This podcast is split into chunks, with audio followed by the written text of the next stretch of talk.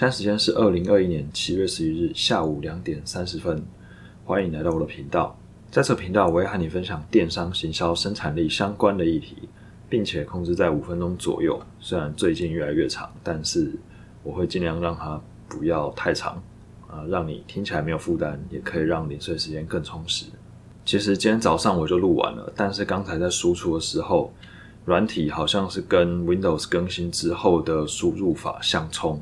结果我一切输入法，它就整个宕掉，然后也找不回音讯，所以只好重录了。我一般来说都是写主题还有 outline，啊，不会写的非常细，所以这样两次录的话，第一次跟第二次的内容肯定会是有点不太一样。加上今天早上我录的时候，其实前五分钟的内容都不在我的 outline 里面，所以要复原就更困难了。那我们就进入今天的主题吧。这主题其实我之前就写了，只是一直没有录。那最近呢，因为刚好自己的一些行为决策，还有昨天还是前天开始看一本书，叫做《别输在只知道努力》。这本书我还没看完，不过前面有一些举例，我觉得就是非常适合融合到这一次要讲的内容里面，然后也可以让这次要讲的东西比较完整。你一定有听过“时间就是金钱”这句话，但你未必在行为上面有善待你的时间。善待时间，并不是说不要玩乐、不要休息，那反而是错的。在后面的例子会提到，我对时间开始有一些想法，其实是在我大学时候，所以应该也是十五六年前了。那时候我在书局看到两本书，一本是《有钱人和你想的不一样》，另外一本是一周工作四小时晋升新富足。这两本书从当时就是畅销书到现在。这两本书的书名百分之百是我爸妈看到会跟我讲说，你就认真读书，然后找个好工作就可以赚钱了，不要在那边想东想西。我那时候为什么会被吸引呢？因为当时我就是有在弹电吉他，然后玩乐团，所以会需要投入蛮多的时间去练习，或是要投入蛮多的金钱买一些设备。我们家没什么钱，所以我觉得我们家在金钱的价值观上面。金钱的使用上面一定是有什么问题的。不过我看书比较少会做笔记，所以当时我大概就记得呃两三个重点吧。第一个就是有钱人呢在思考金钱这件事情的时候，他不是用收入来思考，他是以资产的角度来衡量，会想说现在有多少资产，之后想要达到多少资产，而不是说月薪多少，每个月收入多少。另外一点就是要选择单位时间价值高的事情来做，所以也是从那时候开始，我接触了金融交易，另外也有兼职教电吉他。选择金融交易的逻辑，就是因为只有金融交易才有办法让资产是倍数的成长。选择兼职教电吉他，就是因为可以创造的单位价值高。当时一个月四堂课两千块，所以一堂课一个小时就是五百块。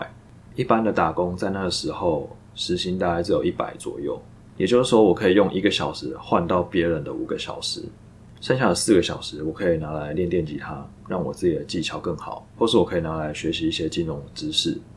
我当然也可以拿来休息。总之呢，只要你的时间没有被卡死的话，才有办法制造一些正向的循环。还有一个很重要的观念是外包，但是我当时就只是知道，却没有使用它。一方面是因为我当时的英文没有很好。那另外一方面就是，当时网络上面外包资源没有像现在这么丰富。直到我进入了跨境电商公司，也就是做封闭币的这间公司，老板虽然是台湾人，但是他是在南非长大，所以他的成长背景、教育背景跟他的资源等等的这些，造成他的想法、他的行为也会跟台湾土生土长的老板不太一样。我们在面试的时候，他就也有提到《一周工作四小时晋升新富主》这本书。然后我发现他是一个把书里面的概念运用的淋漓尽致的人。当时的客服还有工程师，甚至是设计，都是外包。总之就是把一些繁琐、简单、花时间的事情全部打包起来外包出去，自己则是专注于更重要、更有价值的事情上面，不要把时间花在没有价值的地方。这概念当然不局限于电商，各行各业都适用。那它除了公司以外，个人也是适用的。想一下，讲到金钱的时候，你想到的是收入还是资产？你想到的是月薪还是年薪？你有换算过自己的单位时薪吗？跟汇率一样，每个人的单位时间价值是浮动的。那最简单的计算方式就是公司给你的薪资除以实际的花费时间。这里的花费时间不单纯只是讲说上班时间，它包含了工作时间，包含了上下班的交通，包含了你因为各种理由被困在公司的各种时间，甚至你加班时间也算。也就是说，两份工作如果薪资、工作内容都一样，那一个是需要通勤。另一个则是可以在家工作，那么它的效益就是比较好。别输在只知道努力这本书里面有讲到，时间是有限的，所以在不同的投资标的上需要妥善分配比例。那它是将人生分成工作、兴趣、关系、生活、事务、休息，每个标的呢都需要花费大把时间成本来经营，而关系、休息则是必须亲力亲为的，但是它相对给你的价值也是最高。我们以刺青师为例，假设这个刺青师一天只接一个客人，然后大概需要花三到四个小时完成一个作品，但是他的收入大概是五千起跳，那就算扣掉店租等等的各种成本，相信他的单位时薪还是比一般的上班族还要高。剩下的时间，他可以精进他的技术，他可以休息，他可以创造其他收入，也可以去寻找灵感，这些都可以带来正向的循环。让他的人生越转越丰富。工作不只是用薪水换你的时间，同时也是在换你的精力还有专注力。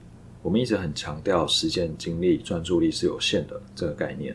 我们每天的时间固定是二十四小时，那精力、专注力可能会随着你的年龄下降。其实时间可能也会啊，因为当你年纪越大，可能会需要更多的休息。职场是个游戏，最关键的攻略就是了解每个公司关卡的游戏规则。呃，签下合约之后，我们或许无法控制公司决定要给我们多少薪水，但我们可以决定自己要付出多少与回报相称的努力。别输在只知道努力了。这本书作者在里面有提到，在他职涯起步的时候，曾经有去找一个让他敬佩不已的老板聊天。这老板本来是在外商公司做公关经理，那在他职级还有薪水都攻顶了之后，他精算了自己的工作时长。发现用早上三个小时就可以完成公司的任务，后续再多的付出都无法拿到等值的回报，不符合时间效益。同时也发现那些美国高管每个都是爬山潜水的狂热者，他们只要能完成公司交付的 KPI，剩下的自由时间都投入自己的兴趣当中。所以重点就是要精算公司的规则之后，用适当的努力换取等值的回报。那当然，在台湾大部分的台商或是被鬼岛化的外商。比较不可能让你完成任务之后就提早下班，或是做自己的事情。我自己的营运策略是，当我发现投入换到了报酬越来越不划算，或是看到了一些天花板现象之后，我就会决定开启自动导航的模式，将精力还有专注力的消耗降低。下班之后，再把精力还有专注力投入到我认为现在或是未来有比较高报酬率的项目上面。在前面有讲到，善待时间，并不是说比较玩乐。作者有拿一个亿万富豪来做举例，这个富豪他一天大概只花四个小时处理上班还有投资的事情，那剩下八个小时都在打电动。休息可以分为生理和心理的休息。